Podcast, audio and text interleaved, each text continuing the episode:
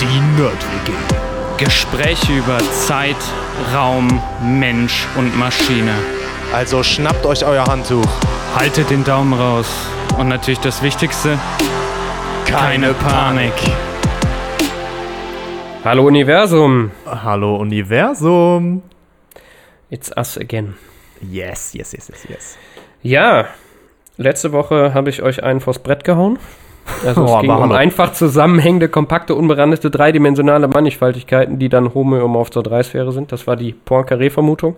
Mhm. Ähm, wer sich jetzt denkt, die Folge höre ich mir besser nicht an, äh, das ist auch okay. Ihr verpasst aber echt was. Ich wollte gerade sagen, man verpasst wirklich was. Also das war schon sehr, sehr spannend. Das kann man nicht anders sagen. Vor allem ähm, ist das vielleicht der Weg zu eurer ersten Million. Jo, auch nicht schlecht. Genau. Ja, also im Prinzip ging es um eins der Millennium-Probleme, ähm, dotiert mit einer Million ähm, Dollar. Mhm. Äh, zusätzlich gibt es dafür die Fields-Medaille, das ist quasi der Nobelpreis in der Mathematik. Und Yes. ja, der Rest, ähm, es kommt aus dem Teilbereich der Mathematik, der die Topologie ist und beschäftigt sich mit Eigenschaften von Räumen.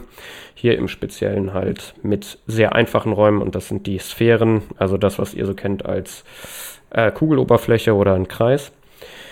Den Rest würde ich tatsächlich einfach äh, bei der Folge belassen und damit eigentlich direkt auch an Matti übergeben, der mir heute wieder ähm, einen vom Pferd erzählt, hoffentlich. Ja, Äh, hello zusammen. Äh, nein, es geht heute nicht über Pferde. Schade, schade. Ich habe mich so auf eine Bibi und Tina Folge gefreut. Ja, ich kann auch gerne Bibi und Tina machen, wenn du willst. Das sind Baby und Tina auf Amadeus und Sabrina. Und dann kommt, ey, Nee. Sabrina, zeig mal deinen Fuß. Nicht so hastig, Jacqueline, jetzt kotzt er wieder. das stimmt, das war auch gut. Ja. Aber das war äh, hier. Schuh des Manitou, ne? Ja, ja. Sehr schön. Nee, äh, heute geht's äh, nochmal um was anderes. Und eigentlich ist das ja perfekt, weil äh, wo du ja letzte Woche was mitgebracht hast aus der Mathematik, wo du ja auch zu Hause bist, du bist ja in der Mathematik und in der Informatik zu Hause, weißt du ja, dass ich ja in der. Du zu Hause bist. Wo, wo, und wo bin ich zu Hause? Im Ingenieurswesen. Ja, genau. Und was habe ich besonders gerne? Simulation. Äh, ja, genau, und äh, äh, auf jeden Fall. Aber äh, wo habe ich auch schon drüber geschwärmt und geschwärmt und auch schon Episoden drüber gemacht? Energietechnik. Ja, Thermodynamik, genau. Ja. War das jetzt So. richtig oder? Ja, ja, ja, genau. Ja. Okay. Ähm, äh, und deswegen geht es heute wieder um ein Thema aus der Thermodynamik. Ah, endlich. Ja, endlich wieder, ne? Und, es ist äh, warm nämlich hier. Ja, das, das ist richtig warm bei uns. Ja, wir haben nämlich immer die Fenster dazu, wenn wir aufnehmen, damit wenigstens nicht alle Geräusche von draußen reinkommen. Ja, und äh, dementsprechend würde ich mal Steht sagen. hier der Schweiß an der Decke. Ja, hör mal, und wie? Wenn wir das mal thermodynamisch beschreiben, da sag ich dir aber, da ist aber Mhm. einiges an Wärmeübertragung hier, ne? Ja.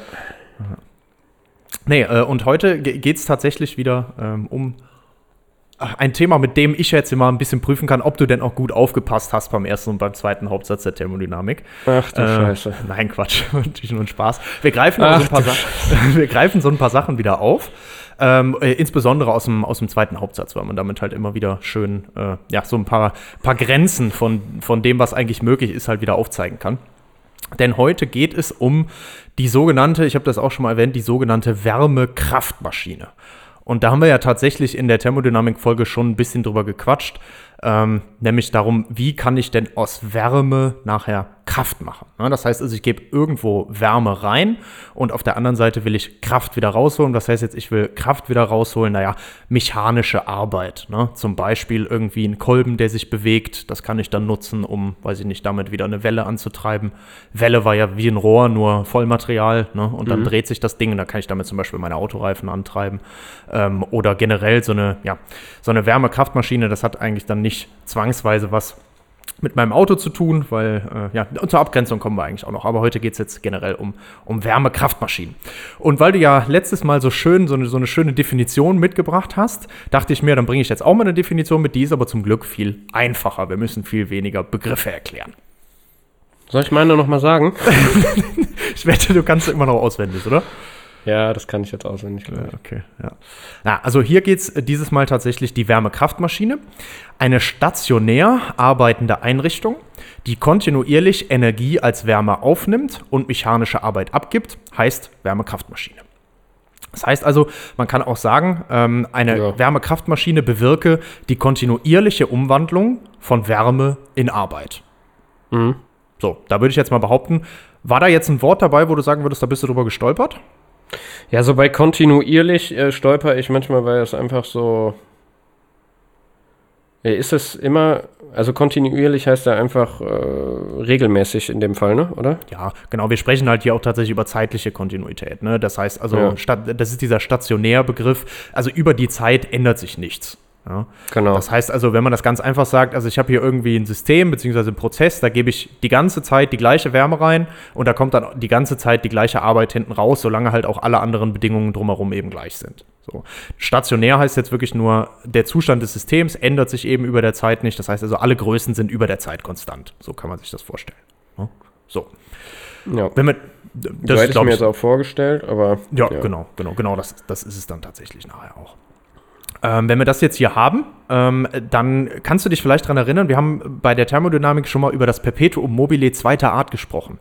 Und da sind wir auch schon so ein bisschen auf diese Wärmekraftmaschine gekommen. Da haben wir uns nämlich angeguckt, ähm, naja gut, wie viel von der Wärme, die ich da vorne reinstecke, welchen, welchen Anteil davon im Endeffekt, kann ich denn nachher als mechanische Energie tatsächlich da hinten rausholen? Kann ich das komplett umwandeln, alle Wärmeenergie, die ich reinstecke, wieder als mechanische Energie rausholen oder eben nicht? Und jetzt, wie ich das schon gesagt habe, ist klar, es geht natürlich eben nicht und das ist das, was dieses Perpetuum mobile zweiter Art beschreibt. Ne? Perpetuum mobile erster Art, weißt du wahrscheinlich noch? Boah, ich, äh, das mit den Arten, das kriege ich, glaube ich, nicht mehr auf die Kette. Okay, das klassische Perpetuum mobile, wie, das, wie, das, wie sich das jeder vorstellt, ist das erste Art. Ne? Ah, okay, ja, okay. Und was war Wir dann zweiter Art? Äh, Also erste Art war das von nichts kommt nichts, ne? Also Energie Ja, kann genau. aus dem Nichts quasi. Ja. Genau. Ja. Und zweite Art ist jetzt tatsächlich, beschreibt jetzt eben genau das, ähm, dass eben nicht alles, was ich an Wärme da vorne reinstecke, auch nachher an mechanischer Energie wieder hinten rausholen kann. Und da kam diese Okay, Entropie. dass ich einen Verlust habe, ne? Ja, da kommt die Entropie nämlich ins Spiel. Ähm, Ja. Und das ist selbst unabhängig, selbst unabhängig von den Verlusten tatsächlich. Hier reden wir jetzt nur darüber, dass nicht die gesamte Energie, die ich vorne reinstecke in Form von Wärme, umwandelbar ist, beliebig umwandelbar in eine andere Energieform. Und das ist das, was wir mit der Entropie dann beschreiben können. Also selbst wenn wir den Prozess verlustfrei durchführen können, haben wir trotzdem nicht die Möglichkeit, alles, was ich an Wärme reinstecke, an mechanischer Energie hinten rauszuholen. Ja. Also nicht alles, was ich an Wärme reinstecke, ist nachher die, meine Welle, die sich dann dreht. So, woran liegt das jetzt? Und da wollte ich noch mal drauf eingehen. Ähm, erstmal, wir hatten ja schon gesagt, okay, also wir gucken uns diese Wärmekraftmaschine an. Ähm, das ist jetzt ein geschlossenes System. Ähm, also geschlossenes System, da komme ich auch später noch mal kurz drauf, heißt jetzt erstmal nur, da ist kein Materiefluss, der in das System rein oder rausgeht. Das Einzige, was von außen eben reinkommen kann, sind Energieströme und auch wieder rausgehen. Ja? Und genau das brauchen wir ja. Wir wollen ja Wärme reinstecken und dann andere Energie wieder rausholen. Aber es fließt eben jetzt kein Wasser oder sowas über die Systemgrenze. So, ähm, und darin läuft eben dieser zeitlich stationäre Prozess ab. Das hieß also, die ganzen Größen ändern sich über der Zeit nicht. Das heißt also, wenn ich jetzt die ganze Zeit ähm, ja, 200 Watt Wärme da reingebe, dann ändert sich das auch nicht. Ich gebe nicht irgendwann plötzlich 150 rein, sondern immer kontinuierlich 200 und dafür kommen dann eben hinten zum Beispiel 100 Watt an mechanischer Leistung raus. So, jetzt dieses Perpetuum mobile zweiter Art. Ähm, da ist es jetzt so, okay, wir haben gerade schon gesagt, es ist ja ein stationäres System. Das heißt also, ich habe keine Änderung der Größen äh, und damit eben auch keine Änderung der Entropie. So. Das heißt, ich weiß jetzt schon mal, die Entropie ändert sich nicht. Jetzt wissen wir auch noch aus der Thermodynamik, ähm, dass ich immer, wenn ich in ein System einen Wärmestrom reinführe, dann führe ich auch eine Entropie mit rein. So. Jetzt habe ich also durch diese Wärmezufuhr ständig irgendwie Entropie, die ich ins System mit reingebe.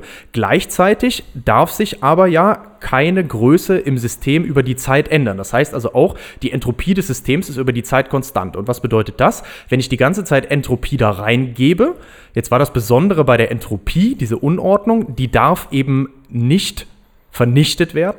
Das heißt also, diese Entropie, die ich da reingebe, muss ich irgendwie auch gleichzeitig wieder rausgeben, weil ansonsten hätte ich jetzt Entropie, die ich in das System reingebe. Die Entropie darf sich aber nicht ändern, weil es eben stationär ist. Und dementsprechend wäre dann, wäre dann da der Fall, dass Entropie vernichtet würde, wenn ich nicht irgendwas rausgeben würde. Und das ist eben die Begründung dafür, dass ich, wenn ich da eine Wärme in das System reingebe, auch immer eine Wärme wieder rausgeben muss, wenn ich da einen stationären Prozess laufen lasse, weil sonst eben Entropie vernichtet würde. Das geht nicht, das besagt der zweite Hauptsatz der Thermodynamik. Und damit muss ich auch einen Wärmestrom wieder abführen. Und wenn ich jetzt, damit, das können wir jetzt mit dem ersten Hauptsatz uns gut vorstellen, das haben wir ja auch schon gelernt, wenn ich jetzt eine Wärme reingebe und auch eine Wärme wieder rausgeben muss, dann ist zwar die Wärme, die Energiemenge an Wärme, die ich rausgeben muss, kleiner, aber sobald ich eine Wärme rausgeben muss, habe ich nicht die komplette Energie, die ich vorne reingegeben habe, die dann auch mechanische Energie sein kann, die ich noch raushole, weil nur die Differenz aus der Wärmeenergie, die ich reingebe und der, die ich wieder raushole, ist das, was ich an mechanischer Energie rausholen kann. Kann man soweit Macht eigentlich Sinn. ganz gut verstehen. Das ne? macht Sinn, ja. Sehr gut. Und das ist eigentlich das Wichtigste, ähm, was, wir, was wir da jetzt für die Maschine mitnehmen wollen. Daraus kommt nämlich dann nachher die Begrenzung äh, oder auch der, der bestmögliche Wirkungsgrad, den ich jetzt bei dem System dann nachher erreichen kann. Was heißt das jetzt wieder mit dem Wirkungsgrad? Hat man Hatten wir, auch glaub schon, ich, ne? Genau, hatten wir auch schon mal drüber gesprochen. Also der Wirkungsgrad ist erstmal jetzt das, was, was habe ich davon, dass ich das irgendwie mache und wie viel muss ich dafür da reinstecken. Das heißt also die abgeführte mechanische Energie, die ich aus dem System rausholen kann, pro Wärme, die ich zuführen musste. Das, das beschreibt mein System. Ich will nämlich nachher wissen, wie viel Nutzleistung, meine mechanische Energie, das meine, oder eine mechanische Leistung ist meine Nutzleistung, ähm, kann ich da rausholen, abhängig davon, wie, wie viel muss ich dazugeben, also die zugeführte Wärme. Das heißt also, hier tritt jetzt direkt erstmal die abgeführte Wärme gar nicht auf, weil die mich eben für diese Wirkungsgrad-Definition erstmal nicht zwangsweise interessiert. So. Ich kann das natürlich ineinander umrechnen, klar, ähm, und dann auch die, die abgeführte Wärme damit reinnehmen. Aber erstmal ist mir das für die, für die Beschreibung da egal. So. Ähm, jetzt kann man beim Wirkungsgrad, das ist bei gerade bei den Dampfmaschinen oder den Wärmekraftmaschinen auch dann interessant, immer noch unterscheiden zwischen einem Brutto- und einem Netto-Wirkungsgrad. Und Brutto und Netto, das kennt man ja von, von der Steuer zum Beispiel, ne? oder vom Gehalt, was ich kriege. Genau. So, und da ist es nämlich jetzt auch tatsächlich so, ähm, dass im Netto, wenn ich mir das jetzt netto angucke, habe ich jetzt hier die abgeführte mechanische Energie minus die im System nochmal verbrauchte mechanische Energie, die ich mir ja angucken will, pro der zugeführten Wärme. Das heißt also die Leistung, die ich tatsächlich nachher habe. Und brutto ist wieder das, ne, das, das ist ja wie gesagt wie bei dem Gehalt mit den Steuern, ne? Das eine ist eben vor, das andere ist nach Steuer.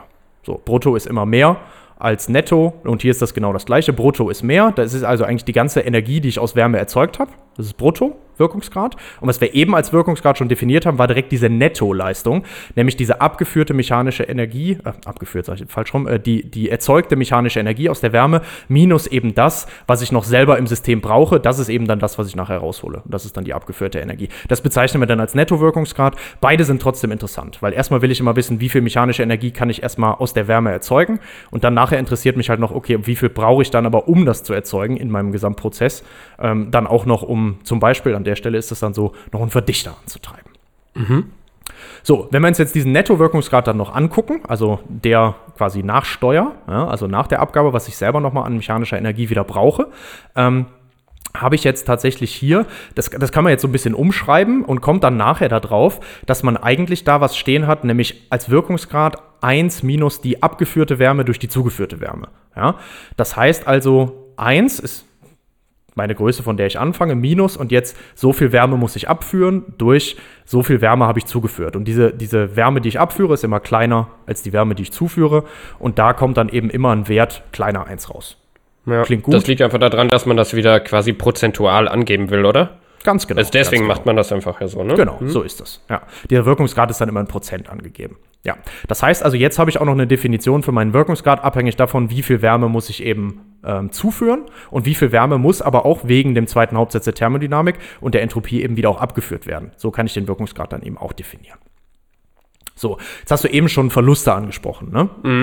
Ja, und da ist es natürlich so, wir hatten auch den Begriff schon mal, es gibt jetzt diesen reversiblen Fall, ja, das heißt also keine Reibung irgendwo, alle Maschinen laufen halt wirklich ganz perfekt, ja, dass also alle Prozesse umkehrbar sind, reversibel waren diese umkehrbaren Prozesse, irreversibel nicht umkehrbar.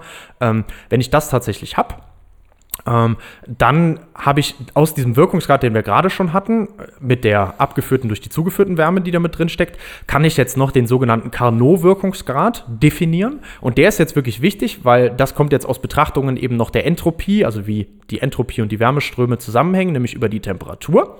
Und dann komme ich auf einen Wirkungsgrad von 1 minus der Temperatur, bei der ich die Wärme in meiner Maschine wieder abführe durch die Temperatur, bei der ich Wärme zuführe. Und das kann man sich jetzt direkt vorstellen. Also wir hatten da ja auch bei der Wärme schon mal darüber geredet. Ich stecke da Wärme bei hoher Temperatur rein, kriege dafür halt mechanische Leistung raus und die Wärme, die ich abführe, hat dann halt eine niedrigere Temperatur. Und genauso stellt man sich das ja auch vor. Irgendwie, also ist ja klar. Das ist ja einfach so, wie wir das kennen. Wenn ich da Energie, Energie rausgeholt habe, dann wird das kälter. Klar. Ne? So. Und damit kann ich das jetzt eben beschreiben. Also dieser Carnot-Wirkungsgrad ist tatsächlich der bestmögliche Wirkungsgrad. Warum bestmöglich? Weil das ist der Wirkungsgrad, hat man gerade gesagt, ohne Verluste. Und deswegen auch nochmal hier der, die Betonung darauf, wie du das eben schon gesagt hast. Also hier ist es tatsächlich so, nicht nur die Verluste sorgen dafür, dass bei der Erzeugung von Kraft oder mechanischer Arbeit aus Wärme, äh, dass ich dabei nicht eins zu eins die Wärme in, in mechanische Arbeit umsetzen kann, ja, sind nicht nur die Verluste, sondern es gibt zusätzlich durch den zweiten Hauptsatz eben eine Begrenzung, wie viel ich da rausholen kann. Und das ist immer dieser Carnot-Wirkungsgrad und der Genau, ist es jetzt gibt diese obere Grenze einfach durch die Hauptsätze der Thermodynamik, ne? Das- Genau. In dem Fall die Entropie, die Entropie, die ich wieder abführen muss. Ne? Weil ich Entropie reinstecke, muss ich auch Entropie wieder rausholen. Nämlich genau die Entropie, die ich reingesteckt habe. Oder Mehr. wenn ich Verluste habe, muss ich sogar noch mehr wieder abführen. Und jetzt Achtung, das heißt nicht, ich führe Entropie noch. kann auch steigen, ne? Genau das war das nämlich. Ähm, und immer wenn verlustbehaftete Prozesse stattfinden, dann wird Entropie erzeugt. Also zum Beispiel, wenn jetzt Reibung stattfindet, wird dadurch immer Entropie erzeugt. Die muss ich dann auch noch abführen, weil wir hatten ja einen stationären Prozess, ne, zeitlich immer konstant. Das heißt, die Entropie vom System bleibt gleich. Das heißt, ich muss genau das, was reingegeben wurde und das, was dann im System durch diese Reibung zum Beispiel und so noch erzeugt wurde, auch gleichzeitig wieder abführen. Sonst hätte ich Entropie vernichtet. Und die darf eben nur steigen oder gleich bleiben. Ja, und das ist eigentlich so mit die wichtigste Aussage, die ich heute schon mitgeben wollte. Wir gucken jetzt mal noch ein bisschen weiter rein. Ähm, aber, aber das ist so das, was man auf jeden Fall mitnehmen sollte. Wenn wir also wirklich Wärme, Kraftmaschinen hier beschreiben, das heißt also, ähm, was Und hier? Wärmekraftmaschine, das ist ja auch immer ähm, eigentlich ein Oberbegriff, ne? Für alle Maschinen, die das, die aus Wärmekraft machen, ne? Genau, genau, das ist jetzt der Oberbegriff. Wir gucken uns gleich einen konkreten Prozess an, ähm, um da mal so ein bisschen, bisschen noch reinschnuppern zu können. Aber erstmal ist das generell das. Ja, genau. Ja, ich wollte jetzt nur nicht, dass irgendwer denkt, was ist denn diese Wärmekraftmaschine? Ja, zum da gibt's Beispiel. viele. Ja, zum Beispiel, nimm doch, nimm doch mal ein Kraftwerk. Nehmen wir von Ja, ja, ich aus- sage nur, da gibt's viele. Ja, genau. Da, Es gibt nicht die Wärmekraftmaschine, ne? Nee, nee, da gibt es verschiedene Prozesse, die ich benutzen kann. Es ist aber schon so, dass wir hauptsächlich einen Prozess eigentlich dafür verwenden, weil, Achtung, äh, es gibt schon noch mal eine Abgrenzung zur Verbrennungskraftmaschine. Zumindest bei dem, wenn wir jetzt über Wärmekraftmaschinen reden. Nicht alles, wo irgendwie Wärme reinkt, man könnte jetzt sagen Automotor äh, oder auch, wir hatten diese Flugzeuggasturbine schon mal, ne? Haben wir auch jetzt irgendwann vor, vor zwei, drei Wochen schon mal drüber gesprochen. Auch da ist es ja eigentlich so, ich verbrenne was, dadurch entsteht halt Wärme und die wandle ich dann noch wieder um in mechanische Energie. Ne? Das ist aber, Ja. Das ist aber jetzt, Achtung, und jetzt grenzen wir ab. Schön, dass du das gesagt hast. Ähm, äh, jetzt grenzen wir nämlich ab, weil in dem Fall machen wir es ja so, wir saugen irgendwie Luft von außen an, ne? im Automotor, auch in dieser Gasturbine und sowas. Dann fügen wir nochmal Brennstoff hinzu und geben also Masse über die Materiegrenze, in unser, äh, über die Systemgrenze in unser System rein. Richtig? Ja. Erstmal kommt Luft rein und Ja, dann ja. auch noch der Brennstoff. So, jetzt könnte ich ja theoretisch mir vorstellen, okay, ich führe jetzt diese Luft immer im Kreis und mache halt erstmal die Luft heiß und dann entspanne ich die Luft wieder, hole dadurch die äh, mechanische Energie raus und dann habe ich die Luft wieder, wie sie vorher war, ne? Und dann fange ich wieder an, das heiß zu machen. Ja, hier ist es aber so, das ist eben kein geschlossenes, sondern ein offenes System, weil ich eben den Brennstoff direkt mit in mein Wärmeträgermedium, in dem Fall dann die Luft mit reingebe, ja? Und dann das verbrenne und dadurch die Wärme erzeuge. Was ist der Unterschied jetzt, das mit einer Verbrennungskraftmaschine? Was ist der Unterschied zur Wärmekraftmaschine? Hier habe ich ein geschlossenes System. Was heißt das? Ich verbrenne zwar auch was, zum Beispiel im Kohlekraftwerk, aber ich füge nicht den Brennstoff zu meinem Wärmeträgermedium hinzu, also zum Beispiel zu meiner Luft, die ich dann auch nachher durch eine Turbine jage, um da Drehbewegung rauszuholen. Nein, in dem Fall habe ich einen separaten Kreislauf. Da läuft irgendwo Wasser ja, im Kreis, was immer Wasserdampf wird und danach wieder Wasser, ja, also immer heiß und kalt und heiß und kalt. Und habe eine Turbine, die aus dem Wasserdampf dann meine mechanische Energie holt. Aber ich spritze eben nicht irgendwie Brennstoff mit ins Wasser ein und zünde da irgendwas, sondern ich verbrenne außerhalb und übertrage dann nur die Wärme auf das Wasser. Das heißt, ich mache irgendwie eine große Fläche heiß, lasse das Wasser an der großen Fläche vorbeilaufen und dadurch wird dann auch mein Wasser heiß. Das ist die Ja. Abgrenzung. Ja, okay. Genau. Ja. Das heißt also, Also ich Wärmekraftmaschine habe ist ein, dieses Medium noch. Ja. Genau, Wärmekraftmaschine ist immer ein, ein geschlossener Prozess. Ja? Das heißt also, das ist wirklich etwas, wir führen da etwas im Kreis, ne? zum Beispiel das Wasser. Ähm, Und das ist aber dann ein, ein geschlossener Prozess, weil ich eben keine Materie über die Systemgrenze trage. Und dann Wärme, einfach nur die Wärme von außen aufnehme, nicht noch den Brennstoff mit rein, nur die Wärme aufnehmen, die zum Beispiel aus der Verbrennung kommt. Kann aber auch aus der Sonne kommen oder eben aus äh, ja, einer ne, ähm, atomaren Reaktion oder sowas. Ne? Und dann nutze ich meinen separaten geschlossenen Kreislauf, um da drin dann die Wärme in mechanische Energie umzuwandeln. So, äh, das Ganze machen wir schon länger. Ähm, wenn wir History is our passion, du weißt ja, wie es ist. Ähm, So ist es. wenn, wir, wenn wir da ein bisschen reingucken, also diese, diese Dampfmaschine nennt man das meistens, weil meistens irgendwie Dampf da zum Einsatz kommt. Und äh, meistens tatsächlich auch Wasser, das Medium ist, was ich dann benutze und da im Kreis führe. Ähm, machen wir schon echt lange. Ähm, äh, heute sieht das ein bisschen anders aus. Heute ähm, jagen wir dann Dampf durch eine Turbine, die sich dreht. Da sind dann so Schaufelräder, die wieder so ein bisschen aussehen wie, wie in der Flugzeugturbine auch tatsächlich. Ähm, früher war das noch ein bisschen anders. Da habe ich eben dann den Dampf genommen und damit tatsächlich wie im Automotor eher so einen Zylinder dazu gebracht, dass der sich bewegt. Ne? Also damit ist es eigentlich losgegangen. Und dann kann ich diese Bewegung von dem Zylinder, der sich immer wieder auf und ab bewegt, dadurch, dass ich eben einen heißen Dampf da rein tue und der heiße Dampf sich durchs Heißwerden eben dann ausdehnen will, ne, zum Beispiel ähm, dich dieser Zylinder bewegen. Das kann ich auch noch in eine Drehbewegung umwandeln, wenn ich das will. Oder eben diese, diese lineare Bewegung, ne, die, der, die der Kolben macht, irgendwie nehmen für irgendwas, weiß ich nicht, was hochheben oder so zum Beispiel, könnte ich damit machen. Ähm, aber weil ich das eben kontinuierlich immer wieder abrufen will, hat man das eigentlich immer dann in eine Drehbewegung umgewandelt. Damit ging es los. Wie gesagt, heute machen wir das ein bisschen anders. Ähm, aber wir machen das schon relativ lange. Ähm, die ersten, ja, sagen wir mal, so neuzeitlichen Dampfmaschinen, äh, da sind wir dann tatsächlich schon irgendwie eher 1800 unterwegs, wo dann auch hohe Drücke und heißer Dampf benutzt wurden. Vorher wurde auch schon das Prinzip benutzt. Also da sprechen wir jetzt eher so über 1550 bis ja, weiter 1600, 1650 und so weiter. Ähm, bis dann irgendwann 1712 die erste wirklich verwendbare Dampfmaschine von äh, Thomas Newcomen ähm, entwickelt wurde und tatsächlich dann in Bergwerken angewendet, um so eine Pumpe anzutreiben. Also auch da wieder irgendwie Wasser zu pumpen, ja, kontinuierlich zu pumpen. Ähm, also da ist immer der Gedanke dabei, kontinuierlich, das war das, was wir eben gesagt haben, eben die Wärme in Arbeit umzuwandeln, ähm, da eben Wärme gepumpt haben. Das lief noch nach einem ein bisschen anderen Prinzip. Da wurde dann noch der wurde ein Unterdruck erzeugt und der benutzt, um den Kolben zu bewegen und so. Also noch nicht wirklich ähm, ja, der Überdruck in dem oder hoher Druck und Heißdampf wirklich verwendet. Und da hatten wir einen Wirkungsgrad von, Achtung, 0,5 Prozent. Ein Wirkungsgrad von Scheiße. 50 Prozent würde bedeuten, wir können die Hälfte der Wärmeenergie, die ich zuführe, in mechanische Energie umführen. 0,5 Prozent bedeutet, ja, ich kann eben nochmal Faktor 100 weniger daraus machen. Ich habe nicht mal nur 5 Prozent der Wärme, nein, ich habe nur 0,5 Prozent der Wärme, die ich Also nachher- 99,5% gehen verloren. ja, kann ich nicht benutzen. ne? Oder benutze ich dann in dem Fall nicht. Also das ist schon krass und das ist ein langer Weg. Sehr also, uneffektiv. sehr, sehr uneffektiv. Wenn wir heute drüber nachdenken, dass wir ja eigentlich alles möglichst effektiv machen wollen, ne? ähm, ja, weil wir, weil wir eben zum Beispiel auch über CO2-Einsparung und sowas uns Gedanken machen müssen. Ja, wir wollen keine Energie mehr verschwenden. Da haben wir, haben wir mal mit anderen Sachen angefangen. Ne? Ähm, als es dann losging, so 1800 mit den, oder 18, 1889 dann, ähm, haben wir tatsächlich das erste Dampfschiff gehabt, also auch in so einem Dampfschiff, ne, wird auch heißer Dampf erzeugt, um dann kontinuierlich daraus mechanische Arbeit zu gewinnen.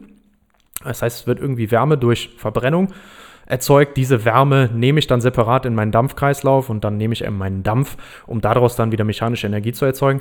Ähm, und das hatte dann schon auch mal so einen, so einen Wirkungsgrad von ein bisschen mehr als 18 Prozent. Also da, da wird es schon langsam ein bisschen besser, aber trotzdem jetzt auch immer noch, naja.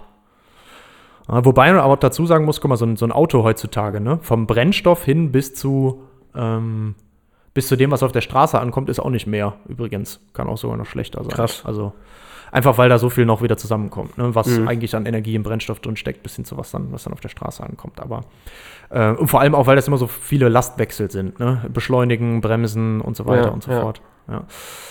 Jetzt bei dem, was wir haben, wir reden jetzt eher hier über Prozesse, die halt wirklich für die Stromerzeugung eingesetzt werden dann nachher. Also ich mache dann aus dem, was sich dreht an meiner Welle mit einem Generator auch noch Strom, also aus der mechanischen Energie auch noch elektrische Energie. Äh, und das mache ich ja eigentlich, das will ich ja gerade eigentlich kontinuierlich machen. Ne? Also Mhm. Das ist ja klar, ich will ja eigentlich wissen, okay, mein Kraftwerk kann eben 24-7 so und da ist nicht 300 Megawatt an Leistung bereitstellen. Und das Ja. soll eben nicht unterschiedlich sein. Das ist ja gerade auch das Problem, was wir mit den Erneuerbaren haben. Die können eben keine konstante Leistung bereitstellen, weil eben die zugeführte Energie sich immer ändert. Ne? So. Deswegen reden wir dann über Speichertechnologie oder versuchen eben die Systeme so zu komponieren, äh, konstruieren und kombinieren, dass wir doch nachher dann eine kontinuierliche Leistung sicher haben, die wir irgendwie, irgendwie brauchen. Aber sonst funktioniert unser Stromnetz eben nicht. Ne? In unserem Stromnetz brauchen wir immer genau das, was gerade verbraucht wird, muss auch in dem Moment erzeugt sein. So, also das muss immer Verbrauch und äh, Erzeugung muss immer übereinstimmen, sonst bricht unser Netz zusammen. Ja. Dementsprechend ist das also für die Stromerzeugung wichtig zu wissen, okay, das ist kontinuierlich. Und deswegen bietet sich eben hier unsere Dampfkraftmaschine an, weil, haben wir von Anfang an gesagt, kontinuierlicher Prozess. Mhm. So, und jetzt äh, wollte ich nur mal drauf hinaus. Also wir haben ganz klein angefangen mit 0,5 Prozent, sind dann langsam besser geworden mit immer mehr Verbesserungen. Das liegt natürlich auch immer daran, dass eben unsere Komponenten besser werden. Ne? Sachen werden, Dichtungen werden dichter, ja? ähm, die Überlegungen dazu werden besser und so weiter. Aber wir haben uns schon, schon lange Gedanken darüber gemacht. Und dieser Kano und auch der Kano-Wirkungsgrad ist auch eine ganz, ganz spannende Persönlichkeit. Der wäre vielleicht auch irgendwann mal was für unsere ähm, inspirierenden Persönlichkeiten. Mhm. Mal gucken. Den, der ist mir auch schon begegnet. Ja. Genau. Das stimmt, ja. Ja, genau. So, und jetzt äh, haben wir ganz viel Theorie gemacht und jetzt müssen wir wenigstens mal irgendwie so ein bisschen noch, noch ran an, ähm, ja, was, was machen wir denn tatsächlich, wenn wir jetzt wirklich über Stromerzeugung sprechen und jetzt äh, können wir uns tatsächlich angucken, okay, was passiert denn wirklich in so einem, in so einem Kraftwerk? Ja, wie kann ich denn wirklich jetzt mit so einem geschlossenen System, ähm, mit diesem Dampfkraftprozess aus der Wärme meinen Strom machen. Und wir gucken uns jetzt halt nur den Teil an aus der Wärme mechanischer Energie. Generator ist wahrscheinlich noch mal was für eine andere mhm. Episode. Dafür brauchen wir okay. jetzt erstmal irgendwie einen, einen Vergleichsprozess. So macht man das meistens dann in der Ingenieurtechnik. Also einen erstmal vereinfachten Prozess. Ähm, den ich jetzt benutze, um zu sagen, was da passiert. Und jetzt willst du wahrscheinlich endlich mal wissen, ja, was passiert denn da? Was mache ich denn mit meinem Wasser und meinem Wasserdampf, damit sich da nachher irgendwo, wo ich vorne Wärme reinstrecke, hinten was dreht. Ja. Okay, also, also irgendwie erhitzen. Genau, ich muss irgendwie diese Wärme erstmal aufnehmen. Ja, das ja. nehmen wir mal als Schritt 1. Also wir haben irgendwie einen Ausgangszustand ähm, und naja, wir haben jetzt einen Kreisprozess, nennt sich das. Ja? Kreisprozess heißt nichts anderes als ein Prozess, der ein System wieder in seinen Ausgangszustand zurückbringt. Ja? Das heißt also, ich habe immer wieder dieselbe Abfolge von Zuständen und am Ende komme ich halt wieder genau beim Ausgangszustand an. Das heißt also, ich, an einer Stelle fange ich irgendwie mit einem bestimmten Druck und einer bestimmten Temperatur an äh, und genau da lande ich dann am Ende auch wieder. Und führe mein, mein Medium, mein Arbeitsmedium oder ich habe das eben auch schon mal Wärmeträgerfluid genannt, eben einfach im Kreis. Warum das so ist, habe ich ja eben schon gesagt, ne? weil wir eben 24-7 dieselbe Menge nachher an Strom auch in unser Netz einspeisen wollen, habe ich natürlich jetzt genau diesen stationären Betrieb, den ich mir wünsche. Ähm, ja, und bei den Kreisprozessen in der Wärmekraftmaschine ähm, läuft jetzt da in der Regel äh, dieses stationär strömende Fluid um ähm, und das ändert dann seine Zustandsgrößen kontinuierlich an jedem Ort. Ne? Das heißt, äh, äh, an jedem Ort nicht, Entschuldigung. Ähm, das heißt also, da fließt die ganze Zeit jetzt Wasser durch im Kreis, ja, fließt über verschiedene Komponenten und wenn ich mir jetzt eine Stelle, also an, an einer Stelle so ein Rohr aufschneiden würde, wo das durchfließt, hat das, da fließt zwar Wasser durch, das heißt also, da ist schon Bewegung, ja, das ist nicht komplett statisch, aber eben die Temperatur und Druck an der Stelle ändern sich nicht. Also das Wasser, was da durchfließt, das kommt immer bei der gleichen Temperatur und dem gleichen Druck an. Und das ist jetzt egal, wo ich das aufschneide, das wird immer so sein. Wenn ich jetzt an einer Stelle aufschneide und das da betrachte, immer gleiche Temperatur und gleicher Druck. So. Mhm. Ähm, an der Stelle, ja doch, komm, das, das machen wir jetzt mal als erstes. Ähm, was, was passiert jetzt tatsächlich? Wir fangen erstmal an bei niedriger Temperatur und niedrigem Druck, wollen jetzt Wärme aufnehmen. Okay, das heißt also, wir fließen jetzt durch einen sogenannten Wärmeübertrager. Ähm, das kann man sich so vorstellen, dass da. Überträger, oder? Äh, nee, Übertrager heißt das nennt sich. Heißt ja. das Übertrager dann? Ja, es heißt Wärmeübertrager tatsächlich. Habe ich mir noch nie Krass. Gedanken darüber gemacht. Wie verrückt. Ja. Muss schnell ja. mehr nachdenken, ey. Ja, aber doch, doch, das, das, das ist schon. Okay, richtig, krass, ja. ja. Ja, nennt man so. Ähm, also der Wärmeübertrager, äh, das kann man sich so vorstellen. Ich habe also so eine jede Menge Rohre, ja, wo jetzt mein Wasser zum Beispiel durchfließt und außen drum mache ich es jetzt eben heiß. So. Warum viele Rohre? Ich will viel Oberfläche haben, um eben meine Wärme übertragen zu können. So, das heißt also außenrum fließt jetzt dann zum Beispiel so ein heißes Gas, was ich von mir aus aus einer Verbrennung erzeugt habe oder sowas, ja. Und innen in den Rohren ähm, fließt jetzt eben mein Wasser. Was passiert jetzt, wenn ich Wasser immer weiter heiß mache? Kennt man, wenn ich man verdampft. Richtig, das ändert seinen sogenannten Aggregatzustand. Aggregate-Zustand, yes, aggregate state. Ja, genau. Ähm, also der, der Aggregatzustand ändert sich und das ist ja auch das, was ich machen will hier. Ne? Also ich will aus meinem flüssigen Wasser irgendwie jetzt einen Dampf machen, weil dieser Dampf, der dann ein Gas ist, den kann ich nachher durch meine Turbine jagen und dann damit eben die Schaufelräder von meiner Turbine dazu bringen, dass die anfangen sich zu drehen. Dann dreht sich eben meine Welle und die Drehbewegung kann ich nutzen, um dann nachher da Strom draus zu machen. Genau das mache ich auch. Ähm, erstmal mache ich das jetzt also so lange heiß, bis es anfängt zu verdampfen.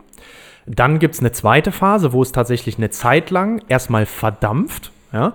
Das heißt also auch ähm, unabhängig davon, wie sich jetzt die Temperatur von meinem Gas dabei ändert, weil wenn ich irgendwo Wärme abgebe, wird ja immer eine Temperatur kleiner. Ne?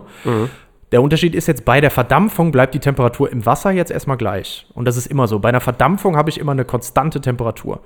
Das heißt also auch auf dem Herd, wenn ich da, das kennt ja jeder, Wasser kocht bei 100 Grad, weiß man ja. Ne?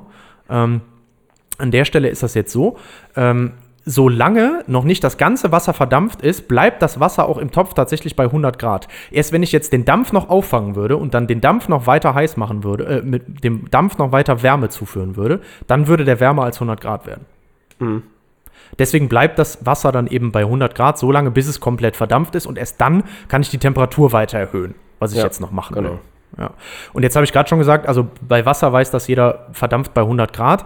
Naja, das ist jetzt unterschiedlich. Das hängt immer davon ab, wie groß der Druck ist. Bei uns herrscht eben dieser Umgebungsdruck von ungefähr 1 Bar. Ne?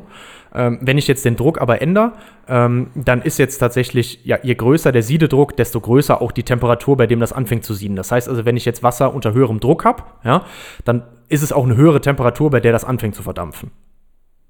Und wir reden jetzt hier bei unserem Kreisprozess von ein bisschen höheren Drücken als 1 Bar. Bedeutet an der Stelle, ähm, wir verdampfen also auch bei höheren Temperaturen. So. Okay, das habe ich jetzt gemacht und jetzt will ich noch von dieser Temperatur, die ich hatte, nochmal eben mehr Wärme aufnehmen und dafür, okay, also machen wir das Ganze noch heißer. Dann habe ich diesen überhitzten Dampf, nennt sich das. Ja? Und dieser überhitzte Dampf strömt jetzt eben in meine Turbine und in der Turbine kühlt er sich wieder ab. Ja, also in der Turbine wird jetzt eben Energie da rausgenommen. Und durch dieses Rausnehmen von der Energie fängt eben meine Turbine oder meine Turbinenschaufeln nehmen diese, diese Energie oder setzen die Energie um eben in diese Drehbewegung und das ist dann mechanische Energie. Und was passiert dann dabei? Also im Vergleich zu diesem überhitzten Dampf bei einem hohen Druck, der in die Turbine reingeht, klingt immer schon mal nach hoher Temperatur, hoher Druck, viel Energie drin, kommt da am Ende dann eine niedrigere Temperatur natürlich und ein niedrigerer Druck hinten bei raus. Ja klar, so. Und das kann ich eben dann, oder das, was ich da rausgeholt habe, habe ich eben genutzt und dann umgesetzt in mechanische Arbeit, also in das, was sich dreht. So. Wenn ich das jetzt gemacht habe, muss ich aber ja jetzt von da aus, das ist ja das, was ich eigentlich erreichen wollte. Ne? Also ich will das irgendwie möglichst gut hinkriegen, daraus jetzt möglichst viel mechanische Energie zu machen. Jetzt muss ich aber irgendwie noch zu meinem Ausgangszustand zurück, richtig? Ja, sonst habe Okay. ich ja keinen Kreisprozess. Ja, genau, perfekt. Also muss ich jetzt irgendwie wieder zu tatsächlich dem Druck und der Temperatur hinkommen, mit der ich gestartet habe. Okay, jetzt hatten wir ja gesagt, wir haben mit einem bestimmten Druck angefangen und dann die Temperatur sehr weit erhöht. Dabei ist der Druck erstmal konstant geblieben. Das war die Wärmeübertragung. Grob angenommen, ja. So. Jetzt in der Turbine war folgendes passiert: Da war dann die Temperatur wieder abgefallen und der Druck ist auch abgefallen. Okay. Das heißt also, jetzt habe ich ja irgendwie einen niedrigen Druck, aber noch nicht zwangsweise die passende Temperatur. Und vor allem in der Turbine ist es folgendermaßen: Damit diese Turbine richtig funktioniert, darf da nur Dampf durchströmen und eben kein flüssiges Wasser. Wenn ich da jetzt aber ja Energie rausziehe, irgendwann, wenn sich das, dieser Wasserdampf abkühlt, würde der ja wieder flüssig werden. Das ist ja genau der umgekehrte Prozess, richtig? Ja, genau, Aggregatzustand halt. Ne? Genau, dann ändert sich das irgendwann wieder. Das will ich aber vermeiden. Das heißt, ich kann nur bis zu einer bestimmten Stelle in der Turbine das Ganze nutzen. Weil wenn sich da zu viele Tröpfchen bilden, also da schon zu viel Wasser wieder anfängt auszukondensieren, gehen meine Turbinenschaufeln kaputt. Da dreht sich nämlich die Turbine ja, schnell genug und da strömt dann auch noch dieser Dampf mit einer gewissen Geschwindigkeit durch. Naja, und wenn da jetzt Tröpfchen auf diese Turbinenschaufeln schlagen, dann würden tatsächlich meine Turbinenschaufeln mit der Zeit kaputt gehen. Das heißt also, das muss wirklich dampfförmig bleiben und deswegen bin ich da irgendwo begrenzt. Das heißt, ich habe also jetzt noch Dampf, muss aber zum flüssigen Zustand zurück. Hm. Naja, das heißt, was kann ich machen? Ich muss das irgendwie kondensieren. Kondensieren heißt Wärme abführen. Weil wenn ich Wärme abführe, dann irgendwann wird der Dampf, das dampfförmige Wasser wieder flüssig. Und genau das ist auch das, was da passiert. Und ah, jetzt haben wir hier tatsächlich den Fall, wo man auch sieht, oh, ich muss hier Wärme abführen. Ja, wie spiegelt sich das in der Realität wieder? Wärme abführen hat mir gesagt, muss ich wegen der Entropie, wegen dem zweiten Hauptsatz, spiegelt sich wieder in, ich mache eben folgendes, ich ähm, kondensiere hier mein Arbeitsmittel wieder, damit ich danach wieder den flüssigen Zustand habe. Okay, sehr gut. Ähm, passiert jetzt wieder bei der gleichen, Tem also bei einer konstant bleibenden Temperatur, weil es wieder Wechsel vom Aggregatzustand ist. Ja? Das heißt also, okay, ich habe jetzt schon wieder niedrige Temperatur und ich bin wieder flüssig. Alles klar, passt.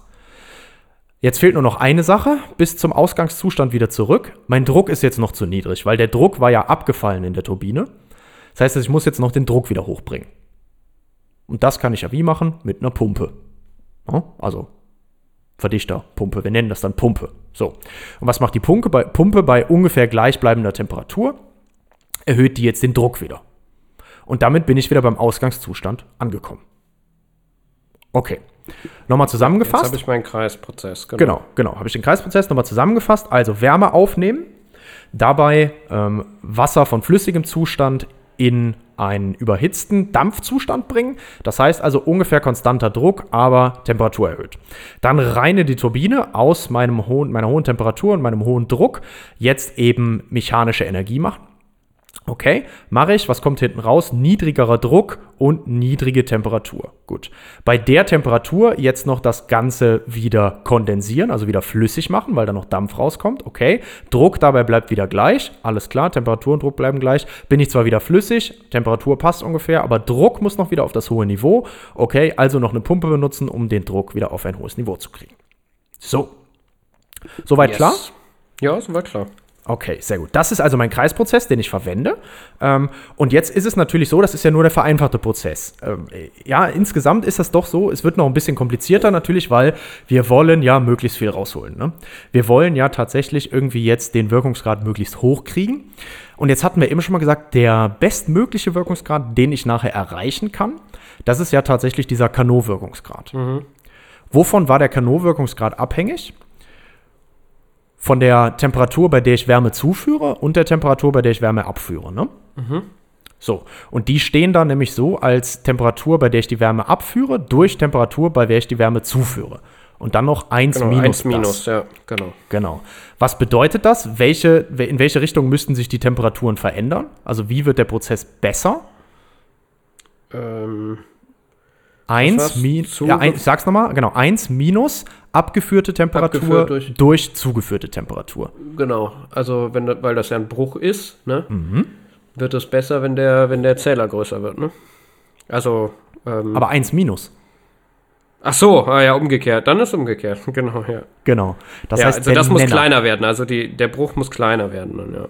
Und genau. damit ja. muss die zugeführte Energie kleiner werden. Äh, Temperatur. Abgeführte, äh, zugeführte Temperatur, so, Entschuldigung. Genau, also die zugeführte Temperatur größer, ne, weil die steht genau. unten. Ja. Und die abgeführte Temperatur kleiner, weil die steht oben. Ja, oder okay. eins von beidem reicht ja auch schon. Genau, eins von beidem reicht schon, aber wir wollen ja an allen Schrauben drehen, an denen wir drehen können, ne? Ist ja klar. Ja, wenn es geht, ja. So, fangen wir mit dem einfachsten mal an. Ähm, wir überlegen uns mal die Temperatur, bei der ich Wärme abführen kann. Wenn ich Wärme mhm. abführen will, brauche ich immer irgendwas, was kälter ist, ne? Ja. Weil Wärme fließt von warm nach kalt. ja, also möglichst kaltes. Was möglichst kaltes benutzen dann. Ja, beziehungsweise ja, aber da muss man auch überlegen. Dann kann ähm, ich auch viel abführen, oder? Ja, ja, genau. Andererseits musst du überlegen, äh, wenn du jetzt irgendwas haben willst, was besonders kalt ist, musst du es auch erstmal wieder kalt machen. Das kostet auch wieder Energie. Also, was sagt man da normalerweise? Das, was wir zur Verfügung haben, ist im Endeffekt die Umgebungstemperatur. Ja, weil das quasi schon da ist, ohne dass ich was reinstecken muss, ne? Ganz genau, das ist Die ist quasi ja. schon da.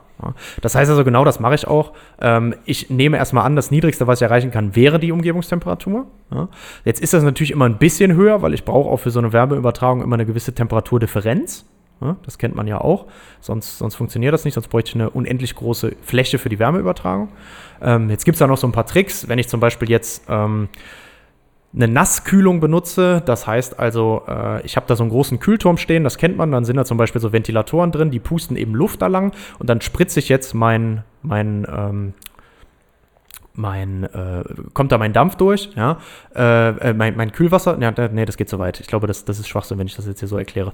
Jedenfalls, ähm, was, man, was man machen kann, ist, man kann auch noch die Verdunstungskühlung vom, äh, vom Wasser benutzen. Ja, dann kann ich noch ein bisschen die Temperatur ein bisschen weiter runterkriegen. Aber erstmal brauche ich irgendwo Wasser bei einer bestimmten Temperatur, was ich benutze, was ich vorbeiströmen lasse an meinem Dampf, ne, wieder getrennt getrennte Rohre, ja, wie wir das eben schon bei dem, bei dem Aufheizen hatten. Ähm, und das Wasser, was ich da eben wieder jetzt vorbeifließen lasse an meinem Dampf, nimmt jetzt die Wärme auf. Das Wasser ist eben kälter und dadurch kondensiert mein Dampf, bis er halt auch flüssig ist. So. Und das Wasser, was ich da jetzt zur Verfügung habe, sagen wir mal, habe ich halt bei Umgebungstemperatur. So, sagen wir einfach mal das. Sagt, kann ich noch optimieren, aber wir gehen mal, gehen mal davon aus. So. Ähm, das heißt also, da sind wir irgendwie begrenzt. Das heißt, wo wollen wir jetzt als nächstes dran drehen? Okay, wir wollen drehen an der Zufuhrtemperatur. Okay. Was man sich dabei jetzt noch kurz überlegen muss, ist tatsächlich, dass die abgeführte Temperatur, hatten wir ja gesagt, wegen diesem äh, Aggregatzustandwechsel, wegen dem Phasenwechsel, ist die ja konstant, ne, bei der wir das abführen. Also unser Dampf, während der kondensiert, hat die ganze Zeit die gleiche Temperatur. Der gibt zwar Wärme ab, aber die Wärme, die er abgibt, das spiegelt sich eben darin wieder, dass aus dem Dampf eine Flüssigkeit wird. Das heißt also, beim Kondensieren wird das nicht kälter. Das ist eine konstante Temperatur. Bei der Wärmezufuhr ist das jetzt nicht so. Und jetzt wollen wir ja irgendwie dran drehen an dieser zugeführten Temperatur, also der Temperatur der Wärmezufuhr, ja, und die wollen wir eben möglichst groß machen. Jetzt brauchen wir aber erstmal halt irgendwie was, was eine mittlere Temperatur der Wärmezufuhr ist, ähm, weil ich eben einen Temperaturunterschied jetzt habe. Ne? Weil ich nehme erstmal Wärme auf von meinem Wasser, um das bis zu dem Zustand zu bringen, wo es bei dem vorliegenden Druck anfängt zu verdampfen. Dann ist es zwar eine Zeit lang konstant, weil es wieder verdampft, Wechsel von einem Aggregatzustand, da bleibt die Kon äh, Temperatur konstant. Aber dann will ich noch mehr Wärme aufnehmen und will es eben auch noch überhitzen. Ja? ja. So, ich könnte jetzt natürlich auch theoretisch einen Prozess bauen, wo ich eben nur diese Kondensation mache und dann die Temperatur tatsächlich konstant wäre. Könnte man ja machen, kann man sich ja vorstellen. Muss ich nur eben mein, meine Prozessparameter anpassen. Ne? Das alles ein bisschen anders machen ja, äh, warum mache ich das jetzt nicht? Typischerweise habe ich jetzt keine Wärmequelle zur Verfügung, die die ganze Zeit bei einer konstanten Temperatur dann auch vorliegt, sondern normalerweise kühlt sich meine Wärmequelle irgendwie ab. Zum Beispiel das heiße Gas, was ich aus der Kohleverbrennung oder sowas hole, ja, das wird ja kälter, je mehr Wärme das abgibt.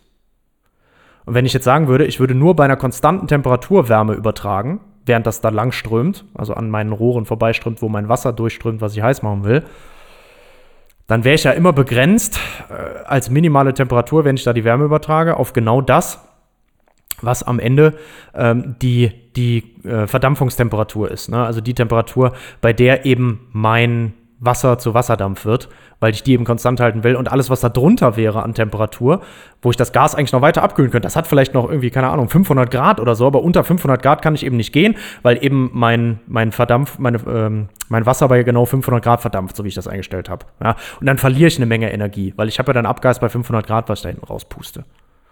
So.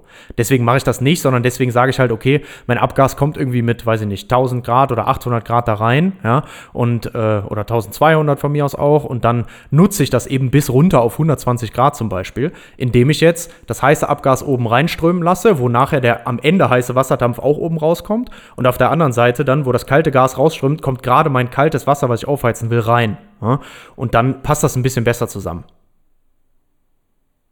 So wie sich das eine abkühlt und das andere aufheizt. Da kann ich mehr von der Energie, vor allem der Exergie nutzen, die da, die da in meinem Wärmestrom, der da reinkommt, drin steckt. Also thermodynamisch auch mit dem zweiten Hauptsatz besser. Mhm.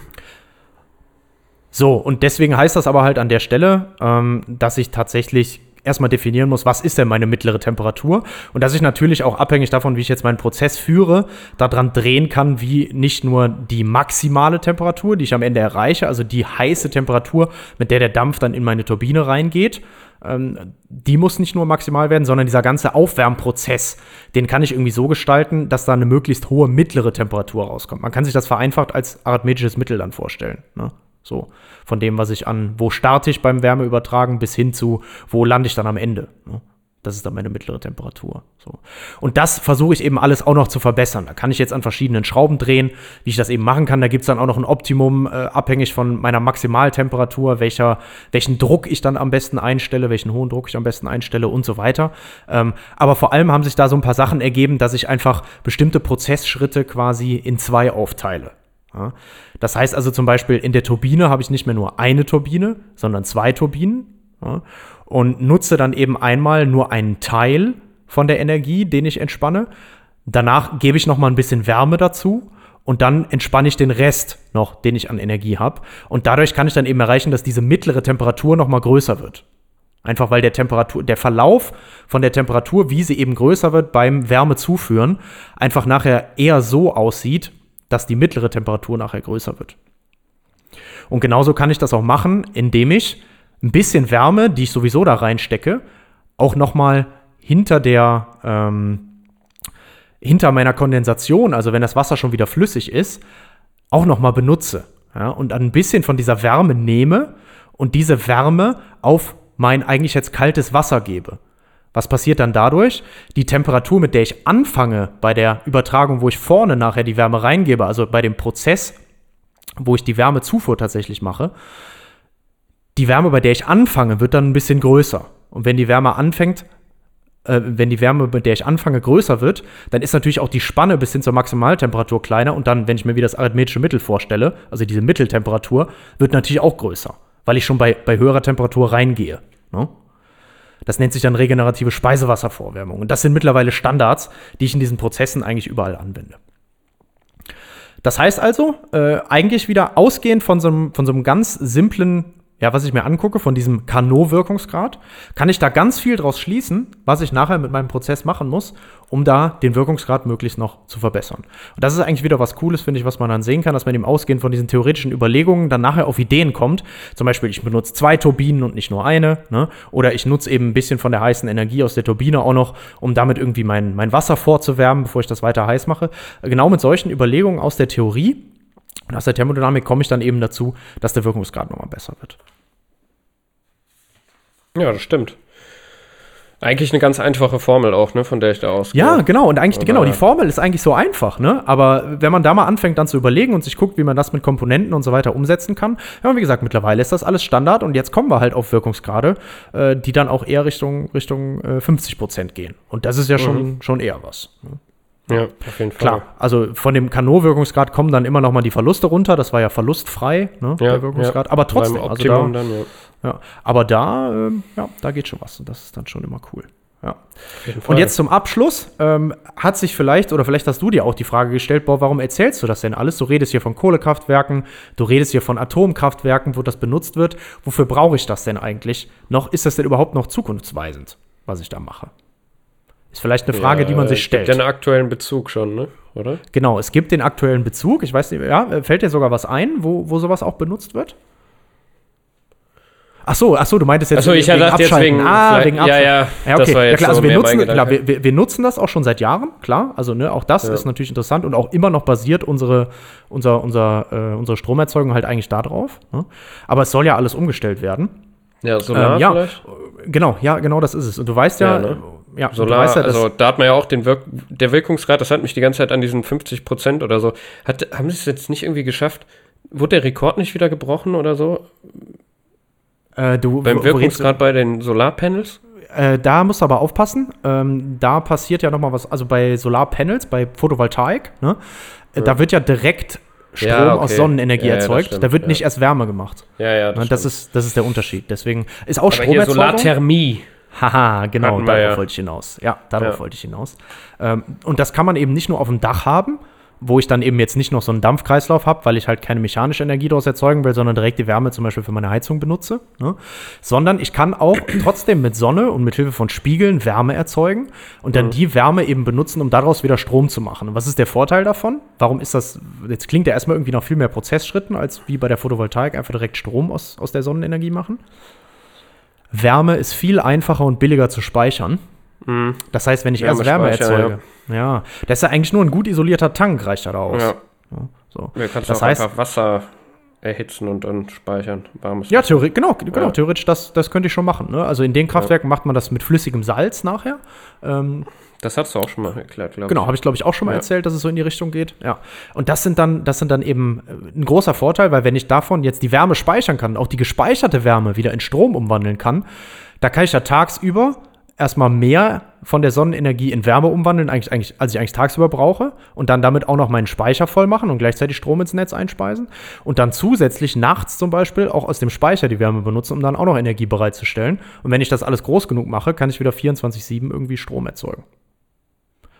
Ist natürlich interessant für uns in der. Energiewende. Ne? Plus, ich Ja. habe auch noch theoretisch Prozesswärme zur Verfügung, wenn ich jetzt irgendwo an Industrie oder sowas denke. Hat auch alles seine Grenzen. Ich brauche dann eben äh, auch viele direkte Sonnenstrahlung und so weiter. Ne? Also das darf nicht vorher in der Atmosphäre gebrochen sein, das Licht, weil ich das eben mit dem Spiegel auf eine bestimmte Stelle leiten will und so, aber trotzdem. Und es gibt noch, noch andere Anwendungen, äh, wo es auch darum geht, mit dem ähnlichen Prinzip von dem Speicher, ähm, sogenannte Wärmespeicherkraftwerke. Und das ist auch ein geiles Prinzip, finde ich, weil da werden Kohlekraftwerke umgebaut.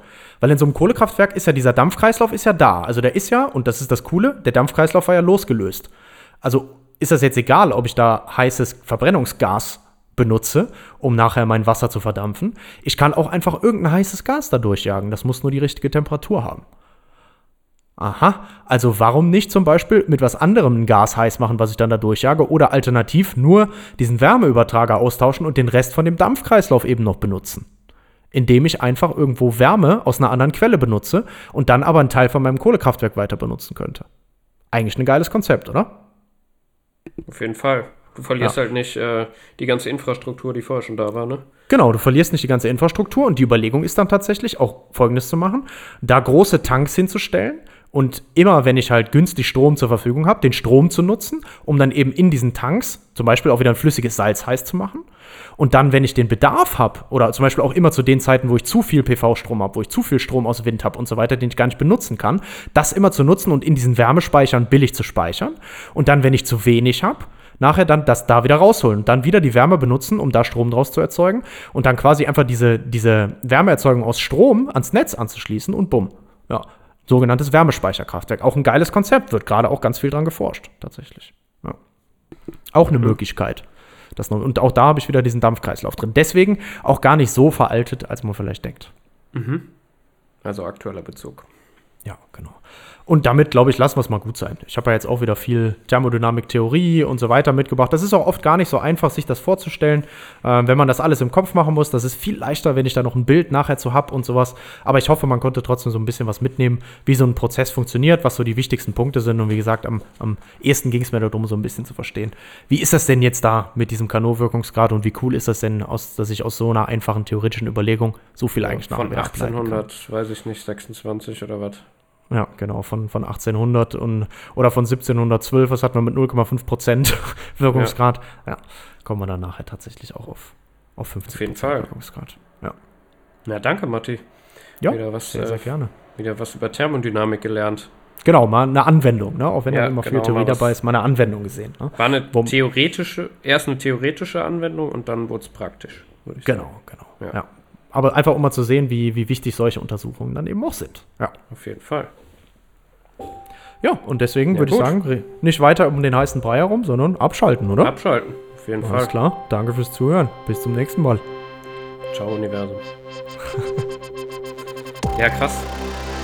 Also dieser Kano, ich hatte den ja auch gefunden, als ähm, ich diese Thermodynamik-Folge da gemacht habe. Oder Ja, die ja. Thermodynamik in der Folge hatte. Mhm. Ja, da ist mir der ja auch begegnet.